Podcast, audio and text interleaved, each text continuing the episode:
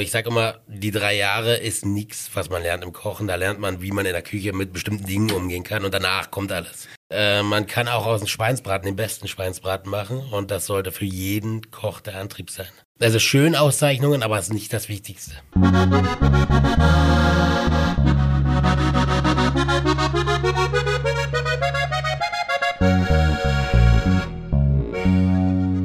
Servus, Christi und Okti her zum Horgarten.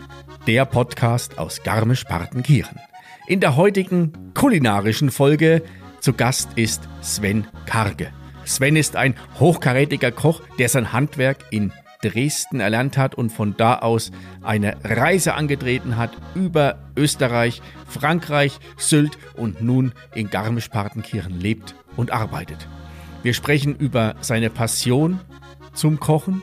Wir sprechen darüber, wie das Arbeitsklima in der Küche in der heutigen Zeit ist, über sein Lieblingsgemüse Blumenkohl.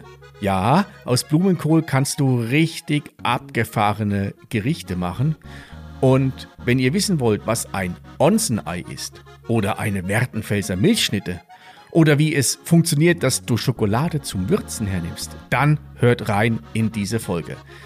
Läuft dir jetzt schon das Wasser im Mund zusammen? Dann sage ich guten Appetit und viel Spaß beim Zuhören. Jetzt, liebe Leidern, sagt er, horch's gut zu, sagt er, Neuigkeiten, sagt er, gibt's grad nur, sagt er, was Leute reden, sagt er, und was deren, sagt er, kind's beim Horgarten hören.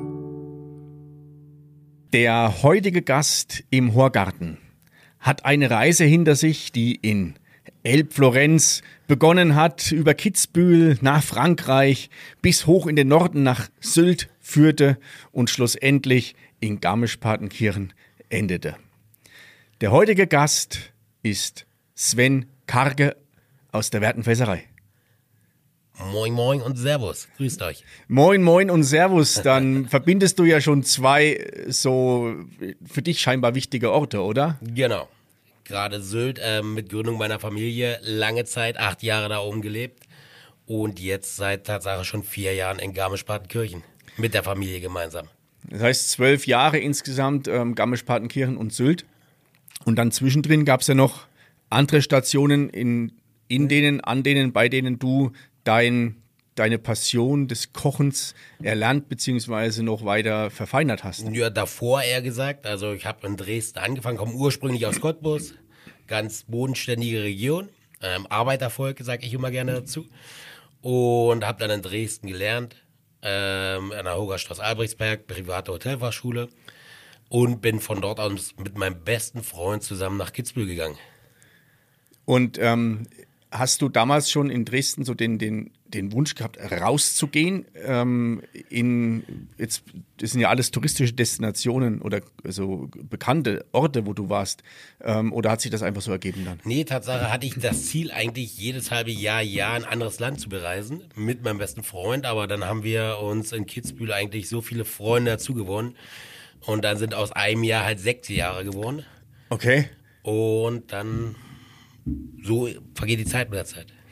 Und ähm, dann also in Kitzbühel, du kommst das nach Österreich. Ähm, war das für dich von der Küche her was komplett Neues, weil die Küche ja schwerpunktmäßig anders ist als die, die deutsche Küche? Oder? Mm, Tatsache fiel mir das recht einfach, dadurch, dass ich meine Ausbildung drei Jahre hatte und eine Ausbildung ist in Deutschland an der Hotelfachschule.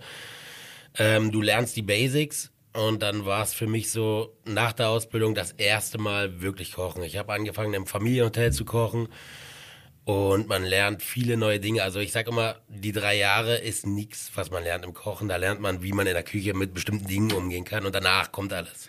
Okay. Also du kommst dann mit der Zeit, also wahrscheinlich ist das ja, ja, vergleichbar mit jeder anderen Ausbildung auch, dass du dann genau. in, der, also, in der Zeit der Ausbildung für dich merkst, okay, der Bereich oder dieser Kochstil oder sowas, das liegt mir.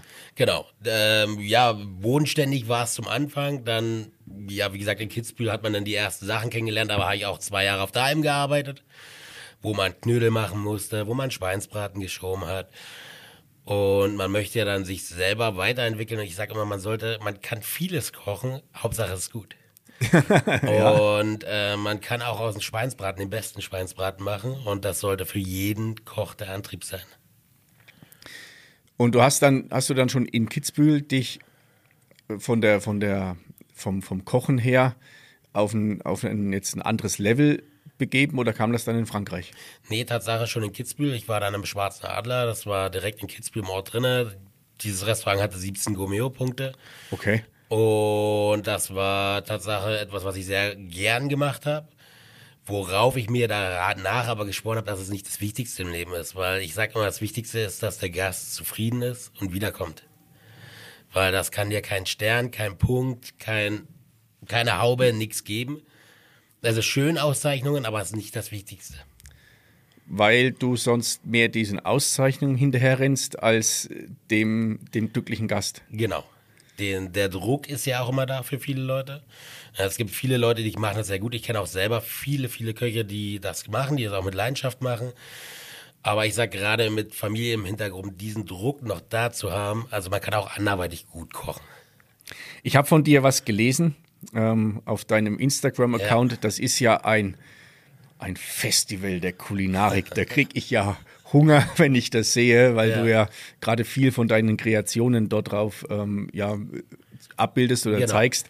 Und da war ein Spruch, der passt so treffend zu dem, was du gerade sagst. Ähm, Kochen ist die Kunst, Glücksgefühle zu erschaffen. Genau. Also ich sag immer, also ich sag immer auch zu vielen Leuten, die kommen, fragen, welchen Wein können wir dazu trinken. Ich sage immer, der beste Wein ist der, der einen selber schmeckt. Also es bringt nichts, wenn man einen Sommelier hat, der sagt, also das ist toll für viele Leute, der Wein passt zu dem, probiert man natürlich gerne, passt auch immer gerne. Aber wenn einer der Wein nicht schmeckt, dann ist das Essen auch nicht gut. Ich finde immer, Essen hat was mit Wohlfühlen zu tun. Ähm, wenn ich nicht stocksteif da sitze, so wie ich zu Hause sitze, Essen ist Wohlbehagen. Man zahlt dafür Geld, man möchte sich wohlfühlen und das sollte Essen widerspiegeln. Glaubst du oder kann das sein, dass so ein, dass mit der Küche, die, die du machst, die du mit kreierst, ähm, oder jetzt aus dem vergangenen Gespräch, was der Jörg macht, dass das ähm, so dieser, nicht der Spagat ist, sondern so mittendrin ist zwischen diesen beiden Extremen. Also das eine ist einmal klassisch die Hausmannskost, so was Deftiges.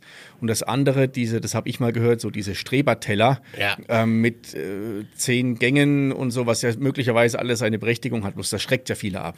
Genau. Also, ja, da werde ich nicht satt oder was weiß ich, dann zahle ich 180 Euro fürs Menü. Äh, das ist mir zu, too much. Bloß das, was du gerade, was du gerade beschreibst, und wir haben hier einen Teller vor uns stehen, ähm, der ja genau die Mischung ist. Die Liebe zum, also man, man sieht die Liebe zu dem Produkt, ähm, welches ihr und, und, du verarbeitet und zugleich ja. auch macht es Lust auf einfach das, das zu genießen. Genau. Da Tatsache sehe ich New York und uns hier in Garmisch sehr weit vorne. Ähm, es gibt ganz, ganz viele, die aber gerade mitmachen, auch in Thema Hausmannskost. Also ich habe da jetzt ringsrum viele Bekannte, die jetzt auch, äh, jetzt auch, auch früher wahrscheinlich schon, die da immer weiter nach vorne gehen. Und ich finde das Tatsache, das ist so das Mittelding. Das ist für einen Gast erträglich. Der Gast überlegt beim Essen, was er dann isst, was auch immer sehr wichtig ist, weil viele bestellen heutzutage Schnitzel, weil Schnitzel dasteht, aber wissen gar nicht, was drin ist im Schnitzel. Ja.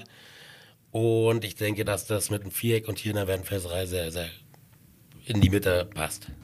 Also ich glaube, ich glaub, es ist ganz wichtig auch nochmal zu sagen, dass hiermit kein, ähm, kein Bashing betrieben wird gegenüber den anderen Gastronomen und Köchen. Nicht alle sind wichtig und ähm, jeder hat ja auch die entsprechende Nachfrage. Bloß es geht ja bei Gapa schmeckt's äh, vor allem ja auch darum, die, die Küche, die äh, etwas auffälliger ist oder rausfällt aus dem, aus der, aus dem großen Rahmen, mal, mal rauszustellen. Und ich glaube, also nach dem, was du auch sagst, es geht ja um Leidenschaft und Freude auf beiden Seiten. Und genau. der Gast soll seinen Spaß haben, soll glücklich sein und du als, als Koch, als Küchenchef, der sich Gedanken macht, was kann ich als Neues ja, meinen Gästen anbieten, der braucht ja auch eine gewisse Herausforderung und sagen, das macht, da habe ich jetzt meine Freude dran. Ja, definitiv. Also zum Thema Bashing überhaupt gar nicht. Also ob das ein Pascal Schöttel ist, darf ich ja glaube ich nennen den Namen, ne? Ist ein Lieferant von uns, führt selber Restaurant Werdenfelser Hof in Partenkirchen oder ähm, Waffelhaus der Toni, ähm, sind Freunde von uns. Ich gehe da selber gerne essen mit meiner Familie und daher, also es gibt viele, viele tolle Restaurants in Garmisch. Und wie gesagt, das Produkt ist wichtig und gerade hier in Garmisch, wir haben ganz viele tolle regionale Partner, ähm, wo wir unser Fleisch herbeziehen. Und ich finde es toll, nicht bloß Fleisch zu verwenden, auch mal vegetarische Sachen auf den Teller zu bringen. Beim ersten Gabba Schmecks hat man zum Beispiel Schaukäserei Etta, wo man ein ganzes Menü hatten. Und ich finde, dass wir die Vielfalt der Region einfach sehr gut widerspiegeln können in Gabba Schmecks. Das ist, das ist sehr wichtig und das wird ja immer bedeutender. Genau. Und die, jetzt die Nachhaltigkeit mal nicht zu sehr zu überstrapazieren. Bloß es gibt ja verschiedene Säulen und da ist ja eben auch die regionale äh, die Regionalität eine, eine Säule mit davon. Genau. Und wenn du mal schaust, was du hier im Umkreis von 30 Kilometern an Lieferanten findest, ist das schon eine ganze Menge. Genau, ist eine ganze Menge. Wo wir versuchen, ständig herzubeziehen. Wir müssen aber auch uns alle ehrlich sein in Garmisch. Wir haben viel Tourismus hier und man kann nicht alles regional einkaufen. Das Thema ist auch, ähm, ich sage immer, das Thema Regionalität ist ein gutes Stichwort. Was ist regional? Wenn ich von Europa schaue, ist ganz Deutschland regional. Das ist wirklich ja. ein schwieriges Thema heutzutage.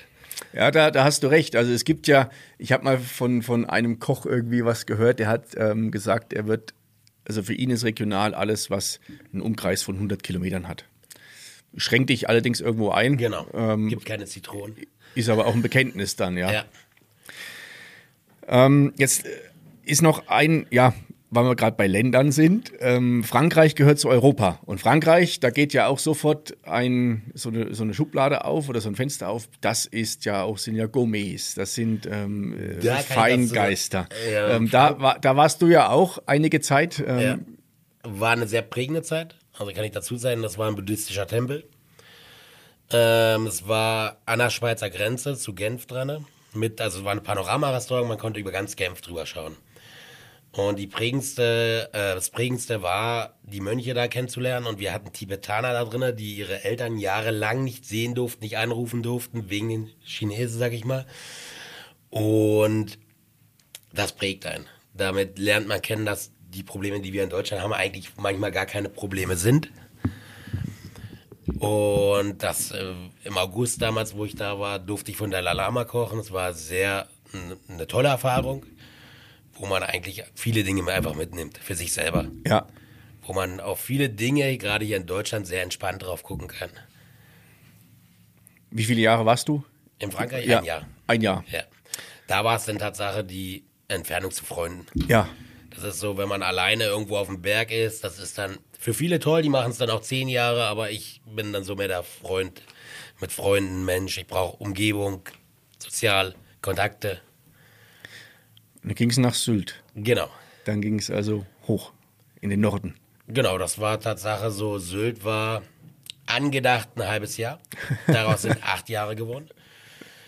War Tatsache die prägendste Station bis jetzt in meinem Leben. Ähm, 2014 meine Frau kennengelernt, 2015 erstes Kind bekommen. Und für ganz viele tolle Leute kochen dürfen da oben in einem der tollsten Restaurants Deutschlands oder bekanntesten auch, das ist im Restaurant Gogärtchen. Okay, cool. Stammgast unter anderem Jürgen Klopp, Johannes Bekerner und ganz, ganz viele Leute. Und daran sieht man eigentlich auch, dass die Leute, die Geld haben, oder viele Leute, den, ähm, die sind ganz normale Menschen auch da oben. Die werden wertgeschätzt und auch die essen das gleiche wie wir. Tatsache habe ich auf Sylt genau den gleichen Stil gekocht, wie ich es auch in Garmisch gemacht habe, wo ich im Viereck angefangen habe. Ja. Und auch jetzt in der Werdenfelserei, weil es mir selber Freude bereitet. wenn man selber Freude dran hat, kann man die Gäste damit auch Freude bereiten. Bin ich der Meinung. Ähm, wie, wie, wie beschreibst du deinen Stil? Klassisch modern, wenn man das okay, so sagen ja. darf. Also Tatsache, ich liebe es, Klassiker irgendwo auseinanderzubauen. Also ich komme jetzt aus dem Osten, viele werden jetzt sagen, bäh, aber Senfei zum Beispiel kann man wunderbar neu interpretieren oder auch eine Birne Helene. Jetzt haben wir gerade eine Milchschnitte auseinandergenommen. Milchschnitte kann jeder so ein bisschen für sich selber im Kopf zusammen und hat jeder als Kind gegessen. Auch gerne, ob es ja. gesund ist oder nicht. und wir haben das Ganze jetzt wieder gespielt mit Schokolade von der Schokoladerie. Das ist so ein regionaler Partner, wenn wir zu Gabba Schmecks kommen. Ja. Und ja. Also so ein paar, paar ähm, alte oder bekannte ja, Speisen, äh, Rezepte aus der Vergangenheit neuer oder genau. modern interpretieren oder vielleicht mit einem ja, modernen Interpretieren. Modern Pep dazu und ja, also generell, ich, meine Küche bestell, beschreibe ich auch als weltoffen. Also wir probieren gerne aus, wir experimentieren, wenn Zeit ist, aber wir wollen es gerne auf dem Teller so widerspiegeln, dass der Gast es halbwegs versteht und aber auch darüber nachdenkt beim Essen. Das ist, das finde ich echt gut. Das finde ich echt gut. Weil Tatsache, das habe ich in Frankreich gelernt, die Menschen gehen da anders zum Essen. Die gehen mit ganz viel Zeit zum Essen. Und die gehen nicht hin, weil sie satt werden wollen, sondern die gehen hin, um zu genießen.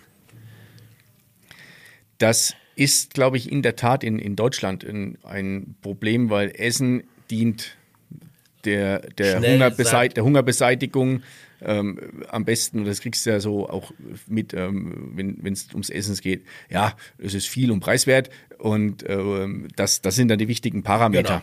Und das hat, glaube ich, auf, ja, die Ursachen können wir wahrscheinlich nicht in der Tiefe ergründen, wollen das ja auch gar nicht. Nein. Es geht viel ums Bewusstsein, mit, welch, mit welchen Lebensmitteln setze ich mich, oder welche Lebensmittel bekomme ich und wie werden die verarbeitet, um mir dann entsprechend auch die Zeit zu nehmen dafür. Genau. Und jeder, der zu Hause kocht, weiß, dass Kochen sehr viel Zeit in Anspruch nimmt. Ja. Also ich kann immer mein bestes Beispiel sagen, ich bin ja eigentlich durchs Kochen gekommen durch meine Oma. Ähm, jeder hat so diese eine Oma, wo er gerne hingegangen ist, wo er gerne gegessen hat. Das war meine Oma, die war früher auch Köchin.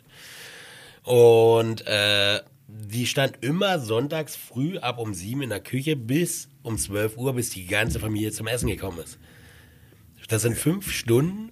Und jetzt muss mal jeder überlegen, wenn er fünf Stunden heute arbeiten geht, wie viel Geld das eigentlich für den Menschen ist. Ja, ja. Und das hat aber die Oma aus Leidenschaft getan für die Familie. Und wie viele Leute machen das heute noch? Das ist, sind nicht mehr viel, Genau. glaube ich. Also es wird immer weniger, davon gehe ich einfach aus, weil wir auch viel schnelllebiger leben. Du, ich gehe nur mal von mir aus. Ja, wenn, Ja, zu also das, ich will nicht sagen, dass ich eine Schleuderküche mache oder vielleicht doch. Ich schaue schon, was ich mir dann, dann einverleibe.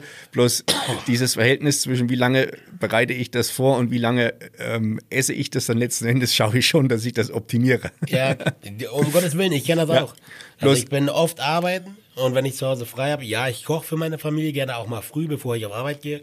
Aber wir sind in Tatsache so, wir gehen dann an unserem freien Tag auch einfach mal gerne essen. Ob das in Fahrrad ist im alten Wirt, am Pflegersee um. Das ist Volker, ist ein guter Freund von mir mit Christian und da sind wir einfach lieben gerne mit der Familie. Das ist, glaube ich, auch ganz wichtig, so den Austausch Genau. zu haben. Ähm, weil das, weil auch so ein, so ein krasses oder spannendes Thema ist ja, es gibt ja nicht nur in der Mode oder so, gibt es Trends, es gibt ja auch in der Küche. Genau. Gibt es ja Trends. Und wie, wie nimmst du oder äh, ähm, wie, wie soll ich jetzt die Frage stellen, wie bleibst du da am Ball oder wie bewertest du das? Also du musst ja nicht auf, äh, auf jeden Trend aufhüpfen und sagen, ach, da muss ich jetzt mitmachen, sondern ähm, wie, wie, wo holst du dir da so die Inspiration? Also erstmal, indem man selber essen geht. Ähm, vielfältig essen geht, auch ähm, nicht davor scheut, mal in ein ganz normales Wirtshaus essen zu gehen, weil auch es gibt tolle Wirtshäuser auch in Garmisch. Und dann natürlich soziale Medien gibt's. Es gibt heutzutage Kochsendungen, die unseren Beruf meines Erachtens ein bisschen kaputt machen oder kaputt gemacht haben, aber die auch sehr interessant sind für uns als Köche zum Schauen. Und ja, viele Freunde in ganz Deutschland. Ob Sterneküche oder normale Küche oder auch Wirtshaus oder auch Pizzerien, da kenne ich auch einige Leute. Und ja, man ist eben ständig im Austausch, auch jetzt durch Kappa Schmecks. Ja, cool. Ähm, jetzt haben wir schon ein paar Mal Gappa schmeckt's erwähnt. Ja. Ähm, da seid ihr ja von Beginn an mit dabei. Und das Konzept ist ja so, dass wir aktuell haben, gibt es vier Restaurants mit den vier Küchenchefs, die sich auf eine Handvoll Lieferanten geeinigt haben und jeder interpretiert dann aus den Lieferanten plus seinen eigenen Lieferanten ähm, ein Menü. Genau. Kennst du so ein ähnliches Format schon von, von woanders her? Na, so ähnlich mit den Lieferanten nicht, aber in anderen Orten, zum Beispiel jetzt auf Sylt zurückzukommen, da gibt's im Januar immer ähm, Sylter Genusswochen, wo verschiedene Köche nach Sylt reisen und in verschiedenen Restaurants. Da gibt's eine Woche, da können die Gäste exklusiv buchen und fangen an, Montag ist da zum Beispiel eine Veranstaltung, Dienstag da. Und ja, Tatsache, in den Touristenorten ist es oftmals so, dass viele Restaurants miteinander arbeiten. Was auch wertvoll für den Ort ist.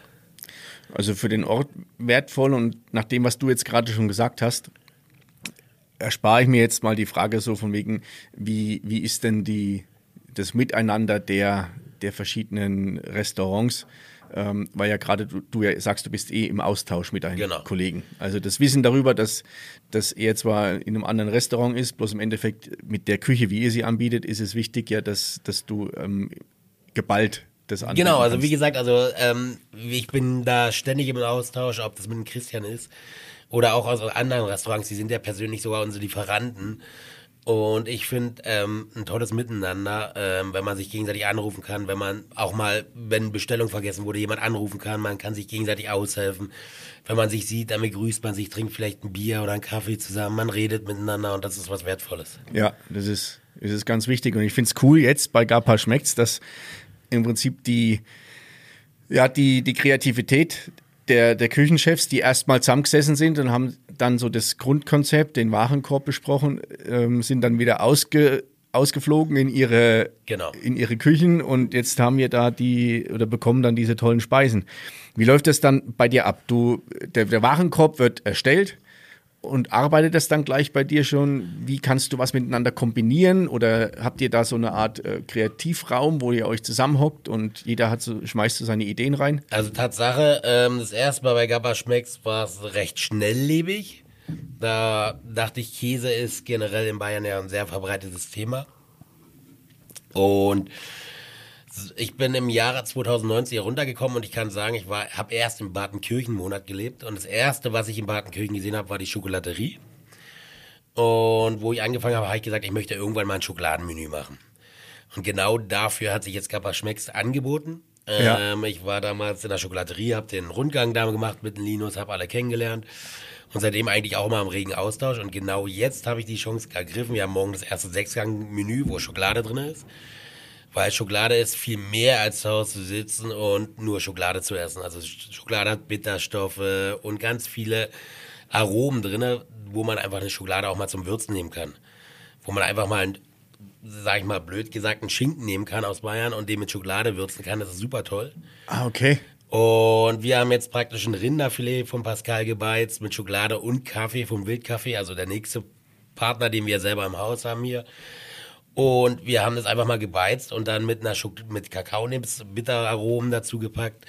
Und ja, wir sind selber hat sehr überzeugt davon. Und daher fand ich es jetzt einfach toll, mit Nino zusammen einfach auch ein Sechsgang-Menü anzubieten. Bei dem gebeizten ähm, Schinken Ja. habt ihr im Vorfeld also gar nicht gewusst, ob das funktioniert, was ihr da Nö, probiert. nicht.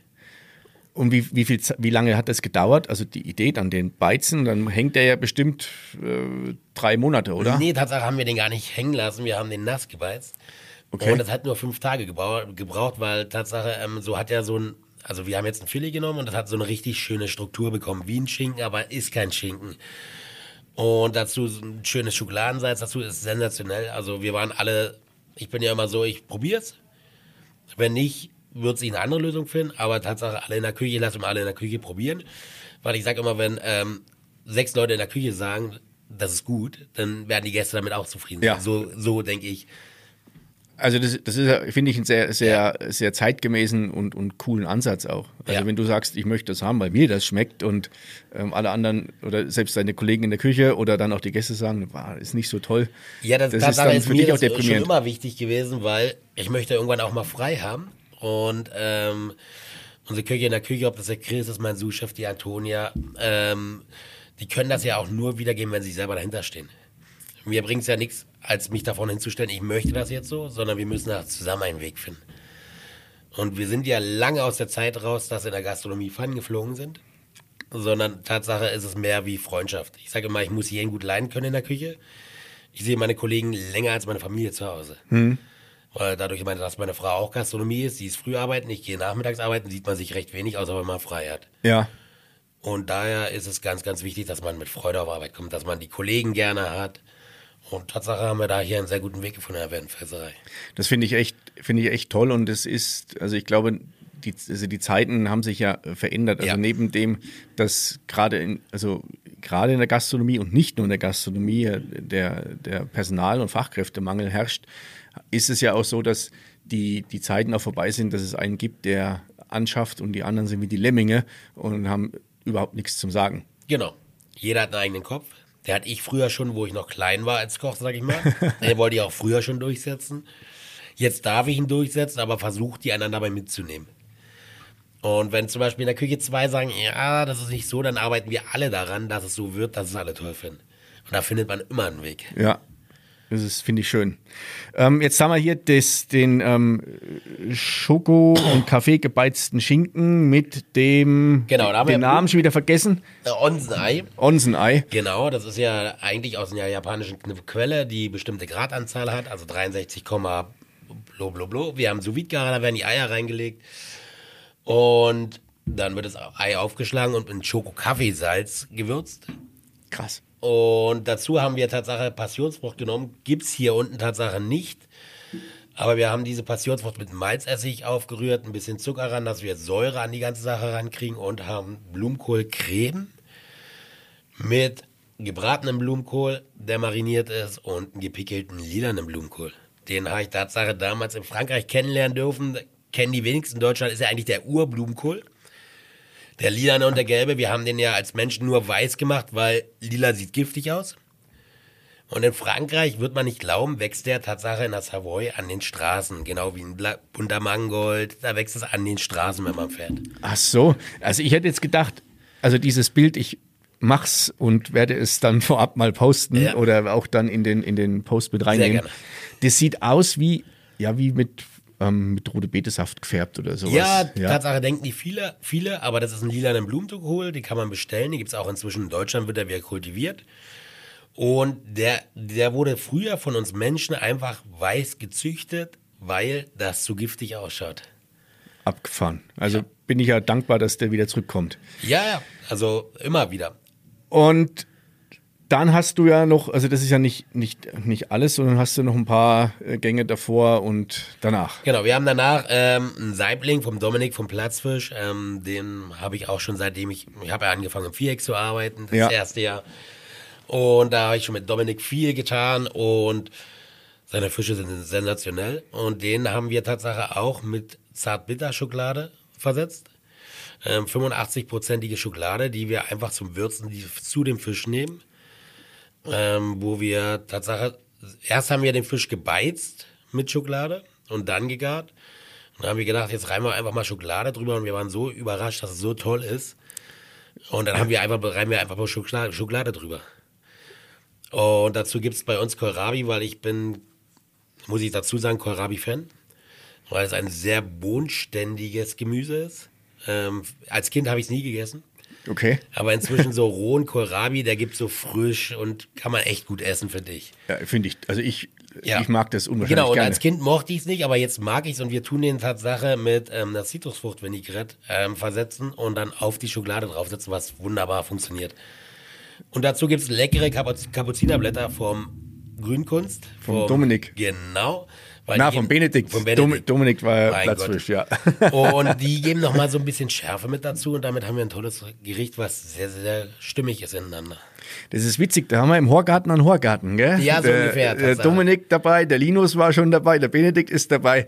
Mei, das, Ja, ja, das fügt sich ja alles ja, am Ende. Aber äh, ja, äh, es sind ja auch tolle Menschen. Ja, klar, mit, mit sehr coolen Geschichten. Genau.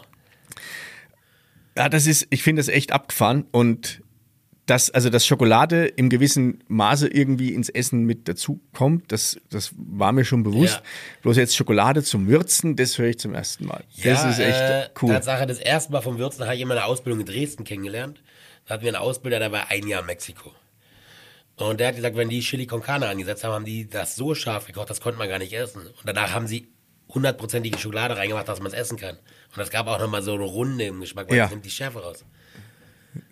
Das ist geil. Genau.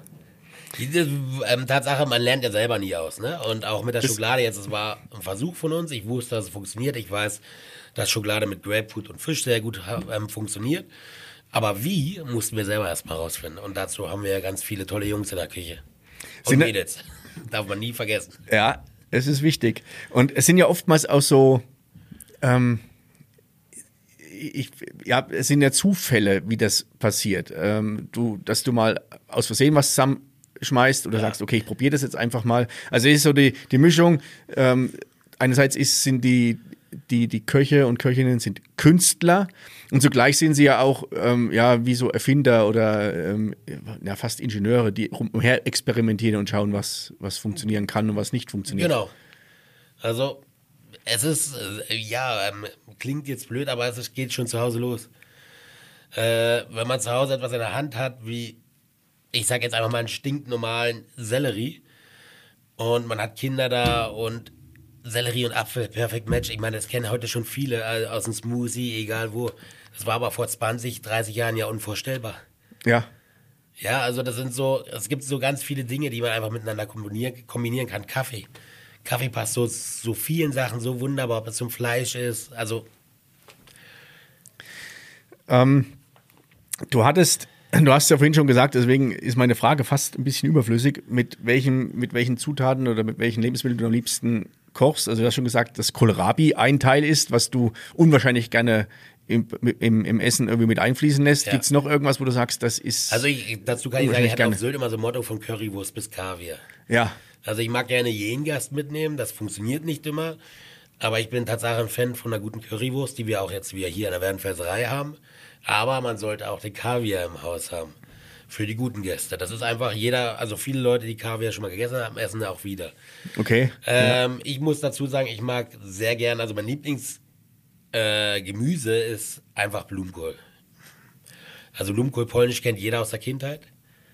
Das ist regionbezogen. Ich komme direkt von der polnischen Grenze weg. Und ich kann dazu immer eine große Geschichte erzählen. Das ist, meine Oma hat es früher schon gekocht. Man kann mit Blumenkohl polnisch, mit den Aromaten Zitrone, Blumenkohl, Brösel und Ei ganz, ganz viele tolle Dinge herstellen. Und da passt zum Beispiel auch ein Edelprodukt dazu. Das ist Trüffel. Trüffel, Blumenkohl ist sensationell. Oh, Wahnsinn. Blumenkohl harmoniert wunderbar mit Schokolade auch, machen viele Star-Patissiers schon mit Schokolade im Dessert. Und Blumenkohl ist so vielfältig. Du hast den, du, ich merke das gerade, du, du legst los und ähm, Ja. dann, dann sprudelt's aus dir raus. Und ich finde das, finde das, das finde ich ja das Schöne daran, dass und, und bestätigt auch zugleich wieder dein, deinen, deinen Ansatz oder deinen, deinen Anspruch, dass du sagst, das darf und soll hochwertig sein, von der Qualität her, von dem, wie die Zutaten miteinander kombiniert werden, bloß es soll nicht zu viel Shishi sein. Genau. Und das mit, also mit Blumenkohl oder mit Kohlrabi oder dann auch mit Schokolade und, und Kaffee sind das ja wirklich, also bodenständige Zutaten. Zutaten, die man jeden Tag selber zu Hause oftmals hat. Bloß dann, wie du, wie wir hier mit dem, mit dem lilafarbenen oder pinkfarbenen Blumenkohl, mit dem gelben Blumenkohl, dann wird's auf einmal eine, eine, eine Stufe höher. Genau. Äh, man kann, ja, man kann aus allem das Beste rausholen. Aus jedem Brot. Das ist, äh, wo ich hier angefangen habe, haben wir Sauerteigsuppe gekocht, die war sensationell. Okay. Also es gibt so viele tolle Dinge, ob das mit Bier ist, also ja, Also es hört nie auf bei dir. Es Nein, geht immer, also überhaupt es geht immer nicht. weiter. Also ich war letztens erst wieder beim Freund in äh, Österreich, beim Alex, meinem besten Freund. Mit dem habe ich zusammen gelernt, vor 20 Jahren. Und wir sind immer noch gut befreundet. Der ist selbstständig in Kitzbühel. Und da haben wir einfach Kartoffelkrapfen mit Kassler gefüllt. Eigentlich banal, auf Sauerkraut angerichtet, sensationelles Gericht. Kriegt man aber kaum noch, weil es Handwerk ist, weil es viel Arbeit ist. Ah, okay. Das Ja. Ähm, jetzt haben wir das Menü fast, fast durch, oder? ja, die Milchschnitte fehlt noch. Die Milchschnitte fehlt noch. Genau, die Werdenfelser Milchschnitte. Äh, ähm, ja, Milchschnitte ähm, verfolgt mich Tatsache oder uns, also meiner Familie, mir, jeden Einzelnen wahrscheinlich aus ganze Leben, wenn er Kinder hat. Weil die ist ungesund, weiß jeder, aber schmecken tut sie auch. Als Kinder haben wir sie alle ge- gerne gegessen. Und wir haben uns auf Sylt damals einmal überlegt, wir machen eine Milchschnitte im Dessert. Die haben wir ausgearbeitet, die war sensationell und jetzt haben wir sie hier unten mit Produkten aus der Region umgestellt und neu interpretiert. Das heißt, ähm, wir haben Schokolade von der Schokolaterie genommen, wir haben Etaler Milch genommen, Zugspitzhonig dazu. Und das sind ja alles Produkte, die findet man hier unten und die kann man wunderbar in einem Dessert wieder geben. Und das ist einfach, ja, jeder verbindet etwas damit. Ich finde es find's einfach abgefahren. Das, Und ja, Milchschnitte ist Milchschnitte. Also jeder isst es halt auch gerne. Das ist so, Schokolade mag hm, nicht jeder, aber die meisten Leute doch. Und daher, ist, also ich finde es cool und wenn du sagst, also die, diese das sind ja eher so die, ich habe ja diese Milchschnitten-Werbung noch gerade vor Augen. Ich auch, ja. Und das, was du gerade beschrieben hast, sind ja genau diese Zutaten und Ja. jetzt packe ich halt an, oder jetzt kannst du halt zum Teil die Gesichter dazu mit im Prinzip verbinden. genau. Gibt es irgendein, irgendwas, wo du sagst, da lässt du die Finger von? Weil es zu kompliziert ist oder weil du sagst, da, damit bist du ähm, gar nichts zu tun haben, weil du dich damit nicht identifizieren kannst? Also ich sage jetzt generell niemals nie. Ähm, ausprobieren würde ich alles. Aber bis jetzt gab es noch nichts, wo ich mich nicht rangetraut habe, sagen wir es mal so. Das, also das heißt, da können wir uns noch auf viele Überraschungen Ich gehe davon Ähm. aus, ja. vorbereiten. ja. Ja, Sven, also ich schau mal auf die Zeit, das ist so, so unsere knackige halbe Stunde, haben wir ja Ja. ähm, jetzt schon, schon hinter uns gebracht. Äh, Ich schaue die ganze Zeit auf diesen Teller, gell? ja. Die Mira hat schon noch gesagt, gell?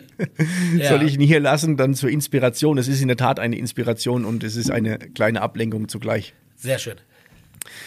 Sven, ich sage vielen Dank für den Horgarten, den wir Sehr hier in der gerne. Wertenfässerei ähm, gerade aufgenommen haben. Also in un unmittelbarer Nähe zu, deinem, zu deiner Wirkungsstätte. So, gleich ähm, hinter der Wand ist meine Küche. Ne? Ja, wir hören es hier ein Meine, bisschen. meine Jungs, die arbeiten fleißig. Ich hoffe, dass wir den, den Zuhörern ein bisschen Appetit gemacht haben. Ähm, auf Gapa schmeckt's und unabhängig davon auch ein bisschen das Verständnis dafür mal erzeugt haben, dass, ähm, ja, dass es gute Produkte gibt, auch mit tollen Küchenchefs, die sich damit intensiv auseinandersetzen und nicht hier einfach abarbeiten, sondern ihr Hirnschmalz anstrengen, um auch zu schauen, was kann ich meinen Gästen Tolles bieten. Ähm, und kann allen nur sagen, kommt's mal vorbei und lasst euch das schmecken. Genau. Danke, dass ich dabei sein durfte. Danke für die halbe Stunde. Ja, wie gesagt, kommt vorbei. In der Werdenfelserei geht zu den Kollegen ins Viereck, geht an den Pflegersee und genießt es einfach. Geht in den Husar. Ich war in allen Restaurants selber essen und es lohnt sich auf jeden Fall. Also das ist gut. Wenn du überall zum Essen gehst, dann kann das, kann das passen. Du wirst allerdings noch nicht ganz entlassen. Und zwar zum Abschluss, Sven, habe ich noch ein virtuelles Geschenk für dich. Ja. Und zwar hat ja jede Folge einen Folgentitel, den ich mir vorbehalte. Und es gibt eine Folgenbeschreibung. Und diese Folgenbeschreibung in Form eines Mottos, einer Weisheit oder was ich vom Leben gelernt habe, die schenke ich meinem Gast. Ja, ähm, dann ist Kochen ist mehr als Kochen für mich. Kochen bedeutet Motivation, Freude, Leidenschaft, Leben mit dem Team in der Küche. Ähm, ja, Spaß haben. Das ist Kochen für mich. Das hat sich übertragen im Gespräch, dass du Spaß dran hast und ähm, dass nicht nur dein Spaß, sondern der auch für die Gäste und die Freude wichtig ist, finde ich ganz toll. Also vielen Dank nochmal für das Gespräch. Sehr gerne. Ich wünsche dir für die Zukunft alles Gute, viele inspirierende Ideen und tolle Kreationen. Ich denke, du wirst es mitbekommen. Ich werde es auf jeden Fall mitbekommen, werde es gleich mal testen und Sehr dann gerne. werden wir uns jetzt, solange Gapa schmeckt, noch läuft, auf jeden Fall mal sehen. Sehr gerne. Bist herzlich willkommen. Mai war das ein schöner Horgartenheit. Mir läuft das Wasser im Mund zusammen. Ich weiß nicht, wie es eu- euch geht. Und wenn ihr Appetit bekommen habt, dann schaut mal bei Gapa Schmeckt's vorbei oder einfach unabhängig davon in der Wertenfässerei und lasst euch vom Sven und seinem Team verwöhnen. Jetzt wünsche ich euch noch Eusgurde. Lasst es mir persönlich schmecken. Viert euch.